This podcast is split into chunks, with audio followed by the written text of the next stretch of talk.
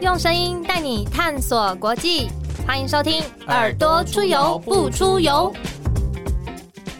哎，子涵，子涵，你知道十二月十八号是什么日子吗？圣诞节前一周。但是今年圣诞节前有一个攸关台湾发展的公投，公民投票。讲到公投，听众朋友们，你们会想到什么？对我来说，我这段时间自己自问自答一下。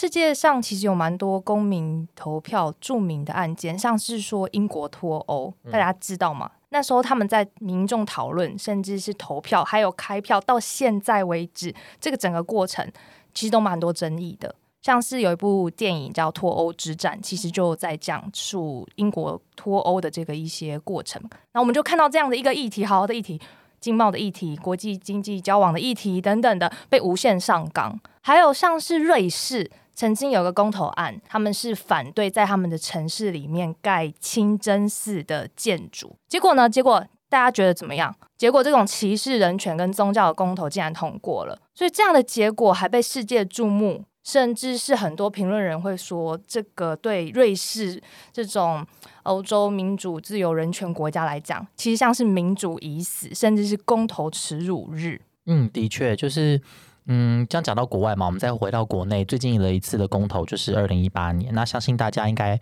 都还有一些印象。就那个时候大排长龙，因为要领很多张票，很多张，超过十几张，拿很多张，还有现实手张。对，很多人投票的时候就很手足无措。那那个时候也有出现，就是因为真的要投太久了，还有出现就是一边开票，然后一边还有人在投票，这样子很混乱的场景。那今年我们说这个圣诞节前十二月十八日这个公投应该怎么办呢？听众朋友们，我们先不要担心，因为今天我们请到了一个来宾，会好好为大家一一来说明。我们先欢迎长期关注绿色公民行动，也就是环保绿能的洪生汉立法委员。欢迎洪委员，大家好，大家好。那生害委员从十二年前其实就开始关心核能，然后核四的相关的议题。那很早就是核台湾的第四核能第四发电厂。对，然后很早就进入到绿色公民行动联盟。那在共寮、奥迪、芙蓉，也就是核四所在的附近的区域，那做基层的组织。对。那从二零一八年地方选举，就我们刚才谈到的，就是地方选举合并公投的时候，深海委员也有在思考，就是公投对于民主进程的意义。今天我们邀请深海委员来谈谈公投，希望说带大家进行一场台湾向前行的公投之旅。所以想问问委员哦，对于台湾的这个公民投票有什么样子的看法？其实我想。台湾的公投一开始呃的这个倡议的人，其实反其实就是民进党啊，就是长期以来，其实民进党一直是公投这个直接民主理念的推动者。那当然后来应该是两千零五年左右的时候，这个通过了这个公投法，那又到了二零一七年这个公投法的门槛的下修。那但可是这个当然公投法原本我们大家都希望是说。呃，这可以让更多的公民可以透过这个公投的参与，这个参与国家的运作，或者是参与一些政策上面的决定。其实我觉得，就像这个今年的呃小英总统，其实他在国庆的演说，他讲到说，希望台湾能够成为一个这个共同体哦。其实有很多人会认为，公投是大家一起做一个决定，是很能够去促成一个共同体的。可是。这理念其实大家觉得非常重要，可是我觉得也在这一两次的公投里面，大家也发现，如果公投的制度没有设计的妥当的时候，有的时候还是会有一些负面的效果出来哈。所以，呃，我自己当然是很正面的看待像公投这样子一个很重要的政治的制度，这也是像民党现在作为执政党，应该把自己的政策来让社会大众，来让各个政党。各党各派来检视的一个机会，可是到底我们这个过程要怎么拿捏的好，而不会变成是说公投投一投，反而大家有更多的对立，反而离大家原本希望是说大家共同决定，然后就有一个新的这个共同体的意识越来越远。我觉得这是我们现在在刚才说我们还剩在两个月不到的时间嘛，哈，我觉得是这段时间大家应该要更来小心的地方。对，这讲到公投，刚刚委员有爬出一点公投的一些历史。其实，呃，其中其实公投的历史是不是也伴随着核能这件事情？包含说第一次公投其实是在北海岸这边进行。其实因为呃长期，呃当然这跟台湾的我觉得民主发展的历史有大的关系啦。哈。就是过去是国民党一党独大的状况之下，其实我们有很多的核电厂也是在这样子的情境下面被决定，所以一直以来确实台湾长期的反核运动也跟台湾的民主化运动是结合的。那这里面就有一个诉求，其实一直希望说这个核四能够来做公投，这确实是过去反核运动的主张。所以以前其实，在九零年代的时候，在共僚共僚他们自己。也办过自己的公投，就是对于合适的看态度，那出来的结果是百分之九十几，大家都都决定都反对，都反对。那这是他们一个捍卫家园非常清楚的意志的决定跟选择，这样子。那可是现在，因为我们公投的制度变成是呃会分全国公投跟地方公投，那我们现在面对到的是像全国公投，所以坦白说，其实我也听到一些地方上面的长辈，就是共僚的长辈，他们说。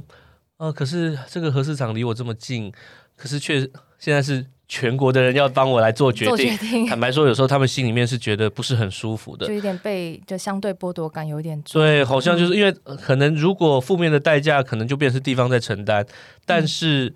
可能离他们这个家园很远的人，也跟他们票票等值，一起来做决定。所以我的意思是说，公投是一个非常重要的理念，但是制度怎么设计，其实是有非常非常大讨论的空间，维持公平，维持大家希望的这个权利义务的。对。讲到公投或者是年底的这个选举，那其实在不久前才是这个我们刚刚讲到说，关于投票或是民主参与这件事情，才台湾才经历过陈柏伟委员的罢免案。那他可能跟刚委员说，跟那个共聊当地的阿公他们想的不一样的，就是是说，他本来是一个地方议题，可是全国都在关注，甚至是大家会讨论说，那这样子罢免的这个制度或是罢免的法制门槛，是不是有一些？奇怪的地方，想问问这个委员的看法，或是大家开始会担心说，呃，到底这个为什么十一万票当选，可是现在用七万人的票数，他就可以把它罢免掉？这制度上是不是会有一点怪怪的？我是觉得，可能更多的一般人想到这次的罢免，想的还不一定是制度上的问题，他最直接的印象又是国民党又来欺负年轻人的啦，就是这么简单啦。对我是我我我觉得更多的人。在这次罢免里感觉到，就是说，哇，国民党这些守旧势力又班师回朝，然后又挑一个最没有背景的年轻人来欺负。那我觉得，我看我反而现在看到很多人的愤怒是这件事情。当然，后面有一些关于制度、关于门槛上面的讨论，这一两个礼拜也很多。但是，确实现在我觉得台湾的这个民主的发展也进入到了一个。我觉得必须有点应该坐下来停看听的阶段哦，就是说一个好的理念，一个好的苛责的理念，但是老是被一些不甘心的政党拿来作为一种对立性的报复性的使用，这要怎么办？嗯，这是他们有操作的工具了，都没有在谈原本的初衷了。像跟委员分享，我其实也自己也是台中人，看到这次的结果，其实也蛮愤怒的，会觉得说，所以台中年轻人以后都没有机会，都没有希望了吗？就有一种蛮无力的感觉，所以会很担心说，接下来公投会不会也被操作，或者是说，也是直接大家就是对立，然后都是被恐惧动员，就是被被强迫或者是被吓这样子。所以说年底的这个公投，委员觉得我们是不是都一定要去参与去投票？我相我相信，其实我到我认为十二月十八号的公投应该是会不少人会去投票的哦。那可是我觉得，就是像这几天小英总统讲的，我觉得是没有错的。就是说，我们不只要去投票，而且在这过程里面要怎么样，不要让公投变成是一种政党的恶斗，嗯，然后反而滥用公投制度。我我我印象很深刻，我记得九月的时候，那时候国民党的那个朱立伦主席，他他讲一句话，我觉得非常非常的奇葩。他说：“这个大家就不用再管公投的内容了哈，嗯，反正我们就去投票就对了哈，就去投同一票就对了。这就是你如果不喜欢苏贞昌，你如果不喜欢谁，你让他下台就去投，这个样子。所以，嗯，就是他是直接就是说，我们不用再管公投里这个四个公投案里面的内容。我说哇，这可以这样讲，这我我如果用一句比较简单的话，这几乎就是在。”利用公投在践踏公投啊！公投其实照理来说是对公共政策的思辨的精神啊，跟讨论。对他直接就要说你大家闭着眼睛就去投这个，就去投同一票就好了。我说哇，看讲的这么直白，对，所以我说总统这几天他也讲说，其实也好好的把为什么在这几个不同这几个公投案里面。为什么民党现在是怎么想事情？我觉得有必要、有责任让社会大众知道。那用简单易懂的方式，让不同阶层的人都知道为什么我们选择这样做，为什么我们是想过的。我觉得总统这个态度表现出来，我觉得这是公投很重要的精神之一。真的没错，我们听众朋友应该也都觉得会学很新奇，怎么可以说不知道是在投什什么，然后就去投？某个大人叫你投的东西呢？所以 Lawrence，我们今天接下来就要问委员说，接下来到底是有哪些公投的案件？对啊，那我们今天就一个一个来爬书好了。洪委员其实也将代表民进党立法院党团，在十一月会参加在苏格兰举办的联合国气候峰会，也就是 COP 二十六。对，那这次年底的公投也有两个题目跟能源政策是非常呃非常密切的，就是分别是是否同意核四重启，然后以及呃中油第三天然气接收站千里桃园大潭早礁和海域。的这个，也就是所谓我们简称“三阶千里”这两个议题。是那呃，我们想请问委员说，听众朋友在投票前应该要怎么样判断这些这两个议题？而且两个都是其实还蛮专业的能源议题，对，都不太有接触过。嗯，其实因为确实这一次的四个公投案里面，其中就有两题是跟能源有关的。嗯，我我说实话，我自己呃，这次当然是我的一个预判，然后我其实觉得未来台湾的公投制度的进行里面。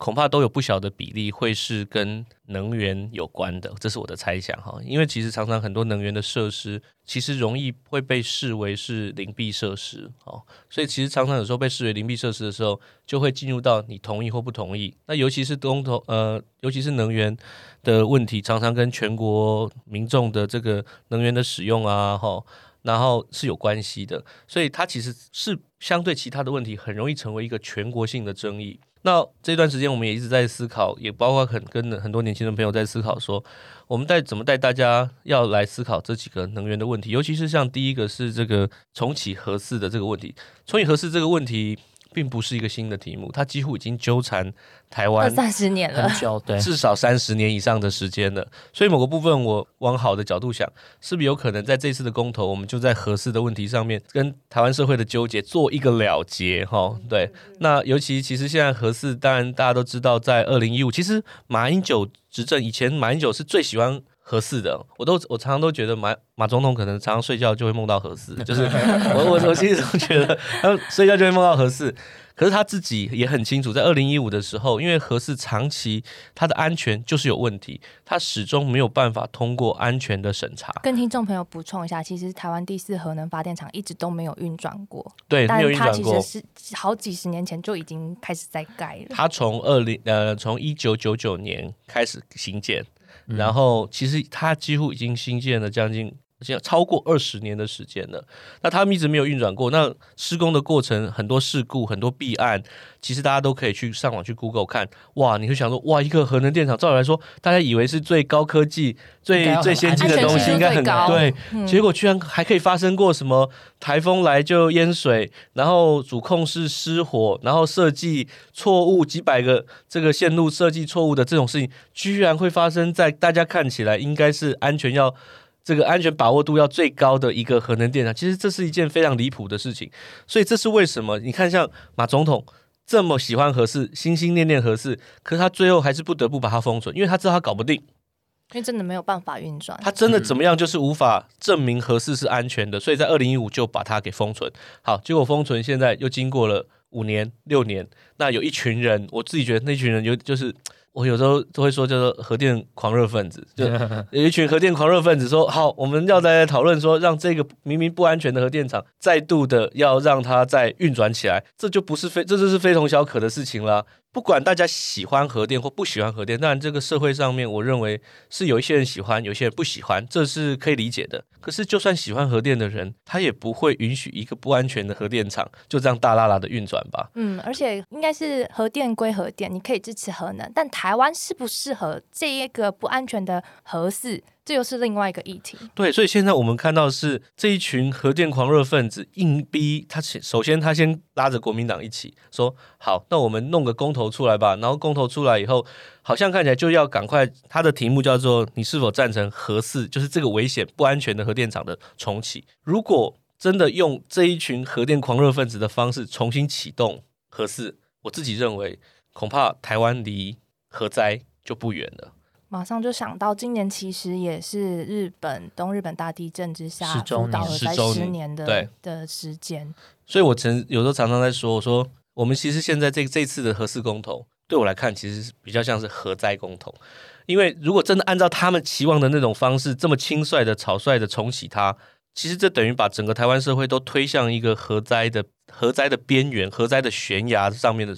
我觉得这是非同小可的事情。可是确实现在，因为我知道有很多年轻的朋友，他会觉得，哎，核四好像是很久以前的事情，甚至福岛核灾是十年前的事情。嗯嗯对于这些细节的资讯还不是这么了解，所以我们现在是需要加把劲，把更多这些真实的资讯、嗯过去的历史，也包括如果你真的眼睁睁看他用这种方式重新启用合适，台湾是会付出什么代价？我觉得我们要让大家知道。而且委员是不是？其实听众朋友应该也都知道说台湾的核废料其实也没有地方可以放。对，没错，之前有些人就会讲干话，说什么要放我家，放谁家，其实根本就很困难。而且还有高阶核废料、低阶核废料，低阶核废料放在蓝屿，高阶核废料其实就是放在新北市的这些不同的核电厂里面，然后它已经满了。对他已经没有储存空间了。对，这所以这几天那个侯市长不是说侯市长对他不希望不希望这个核废料要放在新北市，那问题就来了。那问题是，国民党作为一个这么大力推动核电跟核四的政党，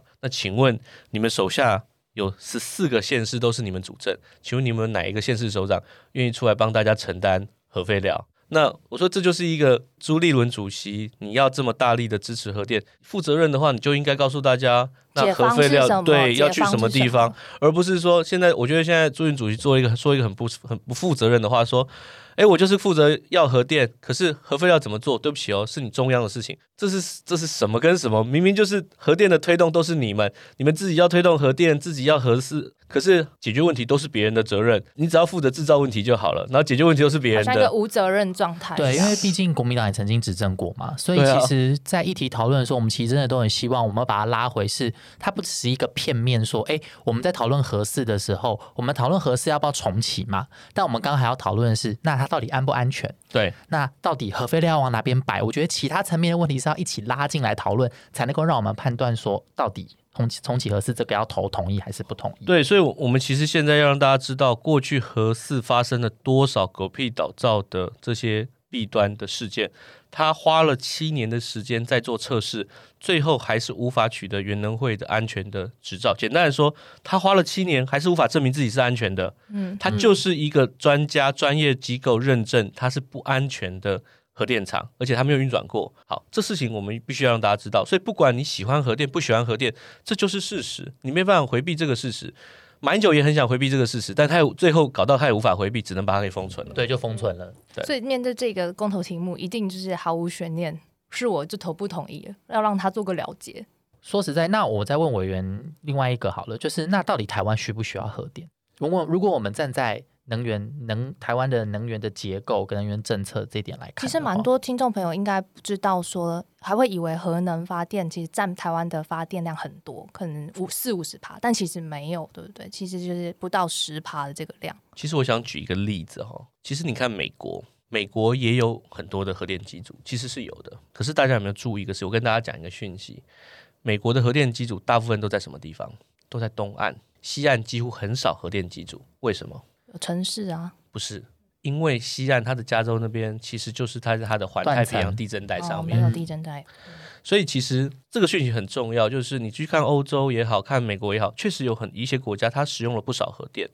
可是基本上不太有人敢把核电放在地震风险断层带很高的地方而。且最近很多地震呢、对吧？那个超大的，对，所以我说以台湾来说，当然你说核电的技术，有些人喜欢，有些人不喜欢。可是以台湾的条件，我们就是在这个地震带上面的高风险的地区。如果从这个角度，从科学的角度来看的时候，我认为其实台湾确实要使用核电的风险是比其他国家来的高的。这是不管你再喜欢这个技术，你再崇拜这个技术，这都是摆在眼前的小。小的台湾就是没有这样子的一个呃，应该说安全安全的问题还是要摆在最前面是啊，但是这个问题现在就是很明显的，它是没有办法被解决的。是嗯，那因为其实这也是跟能源有关嘛。我们先来讨论，就是其实早教跟三阶这两个东西，应该是我们要综合讨论的。我们先请委员来介绍一下，到底这个关于就是护早教这个案子的背景跟我们需要了解的知识有哪些。好，其实因为这样，大家常常只是听到说，哎，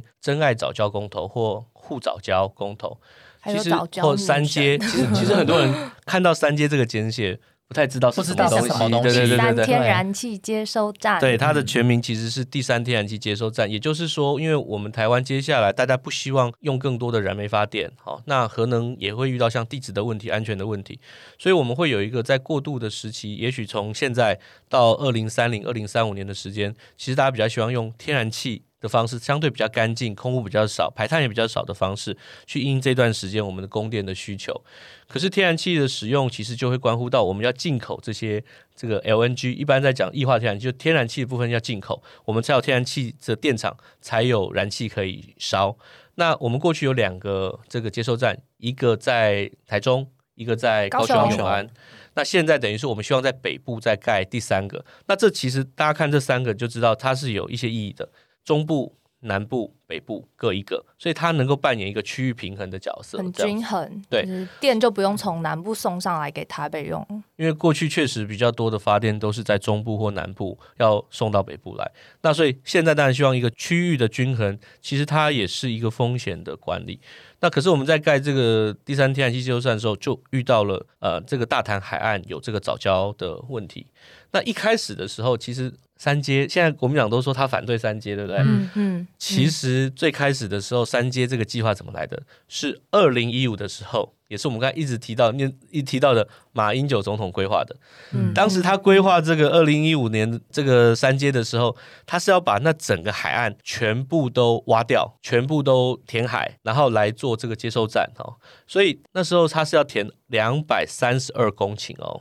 两百三十二公两百三十二公顷，那所有现在大家看到的早教的热点的区域，嗯，几乎都会被它挖掉。那现后来在二零一八年的时候，当时的民党政府的执政在环评里面，其实提出了一个新的方案，这个方案大概就是。把原本开发的地方二三二公顷变成只剩下二十三公顷，十分之一，十分之一。然后这个港口变成是一个离岸的港口，也就是说尽量不要回避掉这个岸上潮间带上面大家觉得很珍贵的藻礁，尽量回避掉这样子。那现在在今年的五月。今年二零二一年嘛，哈，二零二一年的五月，甚至现在经济部再提出了一个再外推的方案，再推出去了，对，再推出一些的方案。这跟它跟原本二零一八的方案有什么不一样呢？最大的不同是，二零一八的时候，我们把潮间带上面的藻礁，就是现在大家在看到很多照片看起来粉粉红色那些，我们二零一八把它保护下来了，对，保护下来。可是海底确实，海底也有藻礁。那现在二零二一的方案是我们不止。潮间带的藻礁保护下来，连海底的藻礁也都保护下来了，所以我们的保护的范围其实已经从潮间带走向连海底的礁体都可以留下来，都可以来做保育了。所以这几乎，我说实话，这这已经不是我我一直都觉得在三阶的新建已经不是这个开发 VS 环保，现在是大家都要保护藻礁。甚至是我们也拿出了一个，就是在保护早教的角色。我们都拿出来一个更大回避的方案去保护早教。大家觉得珍贵的话，大家社会有共识，觉得这很珍贵，我们就尽量的把它给留下来。不要去开发它，不要去开挖它，这都是现在的方案。可是我觉得是很多社会大众还不知道。而且桃园市政府也针对早教的保育做了很多很多的这个海洋生态环境的一些投入。对，这几年其实桃园市政府郑市长其实投入了非常多的经费，比之前多好几倍的经费再去保护，其实是有成果的啊。所以我不觉得这好像是一个破坏早教 VS 保护早教的公投。大家都在保护早教，现在的问题是用什么方法来保护早教，付出的代价比较小。因为现在确实我们看到这个早教的提案方，他们提出来的要求是要把这个三阶等于是移开大潭海域啊，千里到，这是我们现在比较担心的地方，因为你把它移开以后。你要在任何一个地方，北部任何一个地方在选址、在新建，可能至少就是十一年以后。而且一样在海岸边也会遇到相同的课题吧？有可能是也是有保护的，而且可能也是还会有更多这个住在沿岸的人口可能需要去迁移什么的。有可能，可是很多人不知道是，我其实常常去中部演讲，我发现一个事情，其实当如果我们最后决如果是公投通过，同意票通过，他必须要离开这个大潭海岸，也就是说要找下一个地点，至少嗯十一年以上的话，那我们中部跟南部现在不是在大力的希望减少燃煤吗？对，希望减少燃煤，减少空污，那等于它减少燃煤的时程就会至少 delay 十一年以上。听起来很危险。的确可是我发现，我们其实有很多中部的朋友都不知道这件事情。很多中部朋友觉得说，哦，三阶这个问题是桃园的问题，这是北部的问题。但是大家没有那么清楚知道说，如果三阶无法新建，现在在这个位置无法新建的话，其实影响最大的反而是中部、南部的。就是我们不能用天然气来去取代那个火力发电，燃煤取代燃煤嗯发电，对嗯嗯那这就是影响的范围，影响空污就很大了。所以这是为什么我说，其实我们在现有的方案下面，我们外推一些避开早教，既可以达成早教的保育，又可以做到快速的减少燃煤，还可以做到供电的稳定。因为我们接下来几年其实也有不少这些半导体业，台积电啊什么什么，它的用电必须上来。所以现在的方案，我常常在说，我其实常常在说，我觉得这有点像是三张考卷。嗯嗯一张考卷嗯是生态保育，一张考卷是快速的减煤，再一张考卷是稳定供电。那确实，如果都不盖，嗯如果都不盖，都不盖，当然生态保育看起来可能是一百分，但是它可能会让减煤或者是稳定供电不及格。但是我们现在的方案，我觉得是我们让三张考卷都可以做到八十分、八十五分以上，其实可以让分数最高，然后兼顾最多人的需求。最个兼顾最多人的利益，所以我们没有要牺牲任何一样，环保、经济，呃，这个空污，我们一个都不牺牲，三个我都要。。护国神山也保护到了，然后早教也保护到了，然后那个人民这个健康，关于能源真健康安全也保护到了。对空污的部分、减煤部分我们都要，所以现在的做法是这个三个我都要。好，我们不是要牺牲一个，说环保跟经济哪一个重要？没有，三个我们都要。我觉得现在的方案是可以做到三个都兼顾，三张考卷都八十五分以上的。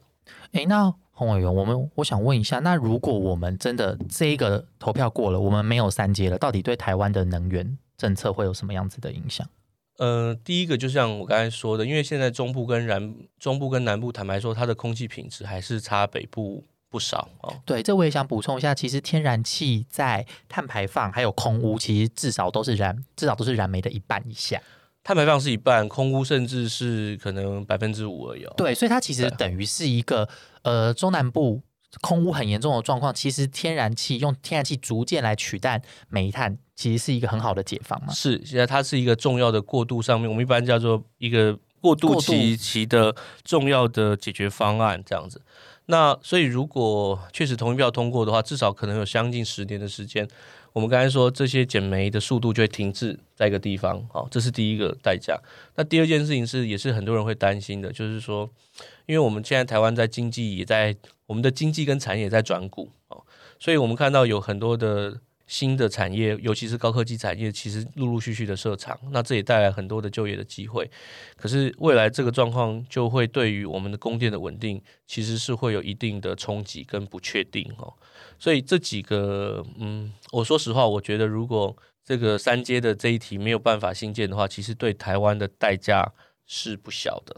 而且也跟国际现在的能源趋势其实会有点脱轨。对，因为你就必须一直持持续烧煤，无法在这时候拉高燃气的时候，你就只能一直烧煤，因为核能也救不了。因为刚才说核四根本也无法成为一个解决的方案，也不安全。那我们既有的核电厂，它也时间到期，必须陆陆续续的除役这样子。所以几乎我们在这过渡期能够做的，就是希望能够把相对干净的燃气拿来再过渡的使用。这从一个比较专业的能源规划来说，几乎是不得不走的一条路。这个也会是委员之后去那个联合国的气候峰会会会想要去讨论跟表述的嘛，也会把全世界各国现在面对能源的一些趋势，就再再带回来台湾。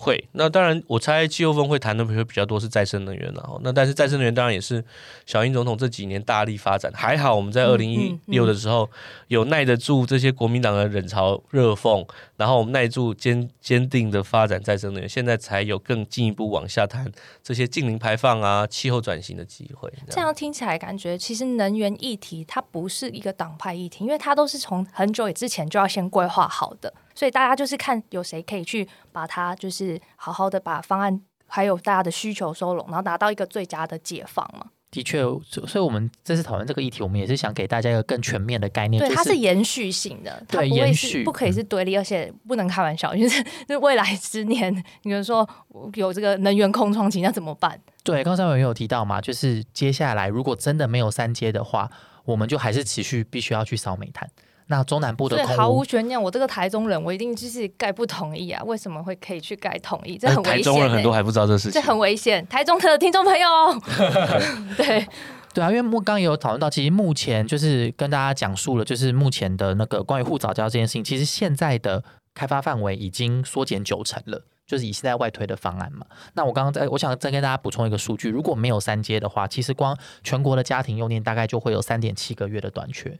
这其实对于台湾的用电来说，其实是一个会很吃紧。对，会比较会比较紧张，然后不确定性会会高一些啦。对，嗯，公投已经解决两题了。对，我们现在刚为大家整理完，就是两题跟能源相关。那我们接下来再进下一个，就委员曾经有多次有提到，这次公投是骑着来猪的核四公投战。对对对，那四大公投其实有一题就是是否同意政府应全面禁止含有瘦肉精，也就是莱克多巴胺等乙型受体素猪只、之肉品、内脏及相关制品的进口。呃，关于这一题，想请问委员，就是委员的评估，这一题会是最不容易沟通的吗？其实那个这个是我有一次在一个演讲上面讲到，但不知道为什么，居然下面有记者，他就把它写出来说，合适的这个合适反应炉是一个骑着来猪的反应炉，因为你说单凭一个合适公投，恐怕会出来投票的人不一定很多，但是因为这次有这个来猪开放的问题，所以可能会投票率会因为。这个来猪开放的问题相对比较高，所以我说它是一个骑着来猪的反应炉。嗯嗯，那现在当然看起来，呃，当然这一题就是开放来莱克多巴胺猪肉的问题，是社会这一年多来很大的争议了哈。那有很多人会把它思考成它是一个食食安的问题，我我是认为确实它有食安问题的层面。但是现在国民党提出了这个公投案，是让我觉得很吊诡的地方。我必须说很吊诡的地方。嗯嗯我问我问大家一件事情，大家知不知道？其实二零一二年的时候，当时马英九政府开放了莱克多巴胺美牛，我不知道大家知不知道？知道知道，知道吗？好。有在美牛。吃美国牛排的，好，你现在去 Costco 买啊，其实你去买很多的牛肉，其实有不低的比例都是这些美牛，好，甚至里面是含有莱克多巴胺的牛肉。嗯。其实这几年下来，其实大家好像呃，我我目前查到的数据，并没有特别的食安的事件，因为莱克多巴胺的美牛，当然它要符合国际的标准，嗯它必须符合国际上面 Codex 的要求，所以市面上面我们是有莱克多巴胺的牛美牛的。可是我想问大家，即便我们开放这个来猪到现在，大概从一月一号嘛到现在，你可以在市面上找到有莱克多巴胺的猪肉吗？其实是没有的，都是未检出。而且就是政府有一个猪肉仪表板啊，每天其实都会公布相关的这一些数据。好，那问题来了，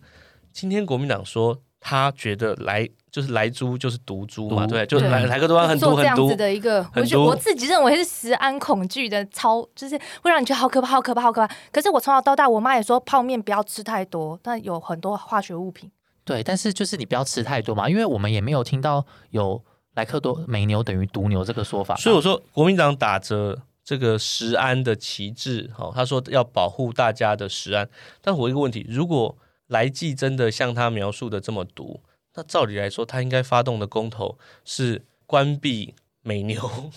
不再开放美牛的公投啊。一次一起因为。市面上现在只有来剂，只有来牛啊。嗯，现在是市面上并没有来猪或来猪，就算有可能也非常非常少，相比来牛这么多，所以你真的很在乎大家食安的问题。你真的觉得莱克多巴胺这么毒的话，你该发动的公投是否决当年二零一二年马英九开放的这件事情啊而且还？是他们自己开放的。对，结果你现在扎了一个假的稻草人哦，来猪美猪这件事情，你说我们发动一个公投要来反对开放，其实我觉得这是一个非常错乱的事情。我认为其实国民党说到底，他并不是真的要护卫食安，嗯嗯，他其实只是想要打坏现在台湾跟美国这些年建立的紧密的关系。没错，最近台美关系很好，听众朋友应该就听我们的节目也都多多少少有听到。对啊，无论是高层的互访，或者是像我们的驻美大使小美琴，在今年一月也参加了拜登的就职典礼。那是还有台美的这个贸易，还一些投资的架构协定，对不对对？STFA，然后接下来还有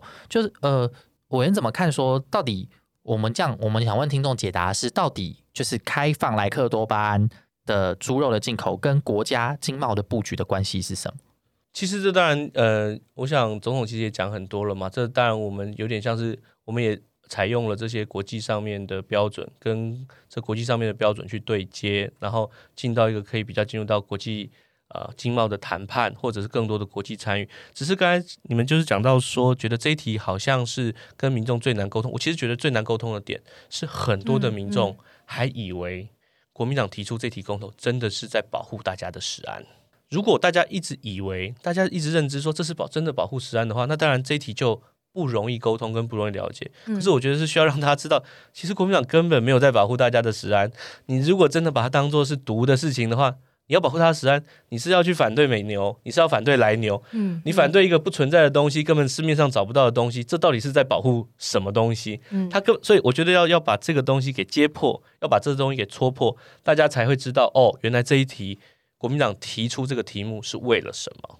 嗯 A 委员，那我想再询问，就是美猪美牛，我们把它如果混在一起讲好了，因为现在有一些论述会是说，哎，你市面上因为如果以台湾人的饮食习惯，应该是猪吃的比较多。那或者是以内脏使用的部分，好像常常会吃的是猪的内脏。那有这样子的论述来说，哎，这样会让我们更容易吃到莱克多巴胺。那这样子的论述，我们要怎么样去看待？这是早期其实会有一个这样的认知，可是现在的数据已经看到，其实我们每年进口的美牛、美猪，对不起，我在跟着进口的美猪，其实大概一两趴而已，嗯，其实很少。其实很少。占了近，因为台只湾的所有食用的一两趴，对，就是台湾的猪肉，以台湾的市场消费，九成是国内对，国产，然后十趴是进口。那在这百分之十的进口里面，又只有百分之十是从美国来的，所以整体来说才会是得出委员，就是其实美猪在台湾市场上就是只有百分之一。对，就说百分之一，对，而且这百分之里面美猪的大概又只有百分之二十左右是在饲养的时候有用来剂，所以它的比例其实又更低。所以虽然台湾人的饮食习惯，我们的猪吃的比较多，没错，嗯我们也会吃一些猪的内脏，没错。可是因为它进口的比例太低了，所以几乎其实对我们的影响是非常低的。那尤其我们看这个已经开放的十几个月以来。就是你就是市面上就是没有啊，就是就是没有啊，所以知道所以其实国民党不但是这个提出来的题目，它并不是真的在守护大家的健康，而且事实上，进口美猪它其实现在也没有什么食安的疑虑。而且再加上进口之后，其实它是符合国际标准，它可以让台湾接轨世界的这个经贸舞台。所以整体听起来这一题也毫无悬念，就是不同意啊，因为不可以是陷入就是一个很奇怪的逻辑里面。他就是打着石安的旗帜，其实实际上面破坏台美关系，就是这样子。我觉得一句话就说完了。那你要不要让他这样做？嗯如果你觉得他不该这样做，就是不同意改下去，这样子。嗯对。对啊，我也想提一下，就是 CPTPP，也就是跨太平洋伙伴全面进步协定，这是台湾今年才申请加入的。那跟各个成员国，我们接下来一定会展开一连串的贸易的谈判。那呃，虽然美国现在没有在 CPTPP 里面，但是其实。呃，开放美猪进口这件事情，其实就等于是你如果要跟人家做国际贸易的时候，就是一种互惠开放嘛。对，所以这这个当然是更深入的一个问题，因为我们以前常常我们对对外的关系常常被锁在所谓的两岸关系里面。可是这几年，我觉得我们在外交上面的成果，已经让我们更更多实际上面的，不管是美国，不管是欧盟，或者是像可能包括澳洲，包括这嗯日本几个国家，台湾都走出去，我们都走出去，所以我们确实是需要了解国际上面怎么看待这些问题。当然，不见得国际上怎么做，我们一定要怎么做。可是我至少觉得国际上怎么问题，他们怎么克服这一些每个国家都曾经发生过的难题，那别人的经验怎么做，是我们其实是可以参考的我。们可以他山之石攻错。嗯对，那这样子听起来，三题公投的题目到了第四题，回过头来说，我们再讲说，竟然有个题目叫做“公投要绑大选”，也就是说，都要像二零一八年那样，呃，公投投票的时候，同时也要投大选，就是县市首长啊、总统大选等等的。那有这样子的一个题目，我人觉得它优缺点是什么？其实呃，我必须承认，其实早期当然是有很多人提出过公投绑大选这样子的主张的，我觉得这不用否认。嗯，可是大家不要忘了，当时之所以会有公投绑大选的主张的原因，是因为当时公投的门槛很高，因为公投的门槛很高，你过不了那个门槛，所以会有人觉得用公投绑大选的方式相对比较能够不会被这个门槛都刷掉。嗯嗯，前提是当时的门槛很高，嗯可是，在二零一七年的时候，当时的公投法修正里面，其实我们已经把门槛给降低了。低了所以我认为门槛已经不是什么太大的问题。就像你看看陈柏维的罢免案，或者是过去几个罢免呃这个公投案，都其实不见得嗯一定要跟着大选，其实它的投票率可能都是有机会、有条件可以通过门槛的。所以在这个状况之下，其实通过门槛已经不是什么太大的问题下。是不是一定要公投绑大选？我觉得这件事情是可以讨论的。但是我们也发现，如果你硬把公投绑大选，因为公投是投事情，选举是投人，人，你把人跟事情摆在一起的时候，常常会遇到的状况是，我们希希望能够理性的辩论、理性的讨论的公共政策议题，最后都变成选举动员。嗯就是对人不对事了。对，最后都变成选举动，这两件事情嗯全部绑在一起，反而缩减了大家在公共议题上面理性讨论的空间。所以我比较是从这个角度来看待共同绑大选。确实，以前是有人主张，是有民主的前辈主张共同绑大选，可是他有当时的情境，是他当时是要这个投票率五成的问题，可是现在我们没有了。嗯，嗯那反倒是我们怎么让公投这件事情，它可以针对一个政策、一个议题做出理性讨论的空间，把它拉大。可是你把它跟大选混在一起，最后真的都变成，我觉得是有，甚至有容易变成对立性的恶性动员。而且就是这些公投议题，我们刚刚听众朋友应该也都知道说他怎么可以就是不好好了解，因为他每一个都牵扯到台湾未来的发展的，对不对，Lawrence？对，就不能它它不能是一个很片面的，你只看我这个题目给你的论述，可是你要我们必须要知道的是，其实背后牵涉到相关联的，例如说台湾整体的呃跟国际经贸呃国际经贸的接轨，或是能源的转型，或是民主深化这些的关联是什么？对，你看我们刚才其实也是谈了这么久，最后才比较敢喊，直接喊四个不同意。我没有没有在节目一开始就叫大家投四个不同意。那我对们觉得可以建议我们现在就是听众朋友们啊，也可以、开始去可能跟爸妈聊聊，或者是跟朋友聊聊，或者是说，哎，把刚刚呃再消化一下我们这一集听到的东西，然后再跟大家多多的去讨论，对不对？我我觉得，其实，在公投的讨论里面，对一般人来说，可能首先的事情是资讯，他要能够掌握资讯。所以我自己也很期待，呃，包括我们现在的政府行政部门，他应该把资讯好好的揭露出来，好好的放在一些地方，让大家找得到、查得到，这是最基本的。因为不然，嗯如果他找不到这些资讯，他呃要去跟他的爸妈聊，他也不知道聊什么。所以我觉得嗯让大家是有充足的资讯，这是第一个前提。嗯那第二个当然是说，希望大家多去讨论，跟不同立场的人讨论也都没有问题。嗯，因为嗯其实我觉得这几个政策虽然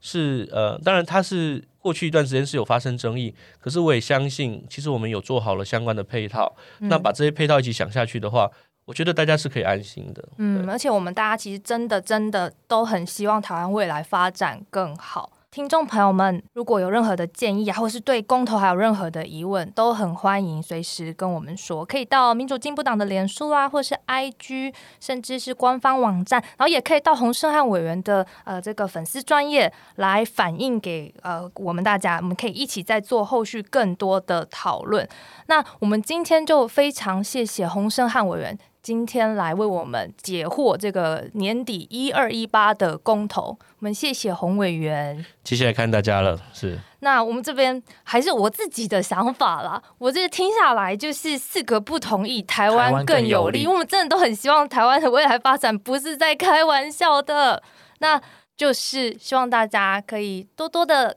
开始找人讨论喽，对，然后也希望大家在 p 开下面帮我们留言，然后跟给我们五颗星。拜托拜托。重点是一二一八要出来投票。对，也要出来投出来投票。对，那今天的公民投票之旅耳朵出游就到这边结束喽，大家下周再见，拜拜，拜拜谢谢洪委员，拜拜，拜拜。